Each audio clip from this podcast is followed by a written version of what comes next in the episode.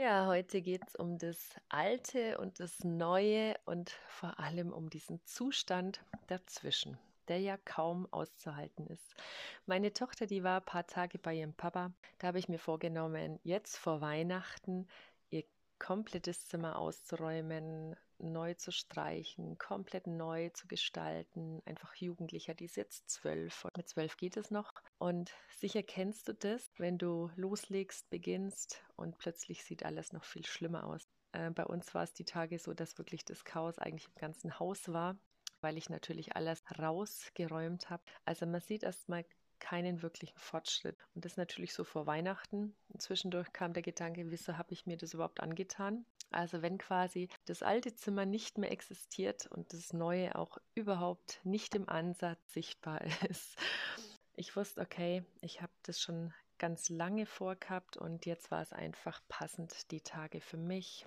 Das Geschäft ist runtergefahren, Eva war nicht da. Genau, und von daher wusste ich auch sicher, wie sie sich über diese Überraschung an Weihnachten freuen wird. Ja, und Wieso erzähle ich dir das? Weil es einfach ganz viele Übergänge in unserem Leben gibt, wo wir quasi das Alte, wo das nimmer wirklich da ist. Also das heißt, weder das Alte ist noch da, noch das Neue ist greifbar, sichtbar. Und diese Momente, die halten wir ganz, ganz schwer aus. Beim Zimmer ist es ein bisschen einfacher, ne? da sortiert man Dinge und ist im Tun- und Schaffensprozess. Was, wenn wir uns dieses Beispiel einfach auch zunutze machen? Das heißt, in unseren Übergängen im Leben, die es ja ständig gibt, wenn ein Lebensabschnitt oder was zu Ende geht und ja, dieses Chaos ist ja oft so ein inneres Chaos, auch in uns, wenn wir was abschließen sollten, dürfen. Das gilt, das Alte zu würdigen und das Neue zu begrüßen. Aber es braucht beides und es braucht in beide Richtungen einfach alle Emotionen, die da sind, dass wir die da sein lassen. Es kann auch beim Neuen was sein, dass Angst und Zweifel kommen. Und auch beim Alten kann sich was mit dazu mischen, wie eine Reue, ja, oder auch vielleicht ein Schuldgefühl wie auch zum Beispiel mein kurzes Hinterfragen von meiner vorweihnachtlichen Aktion.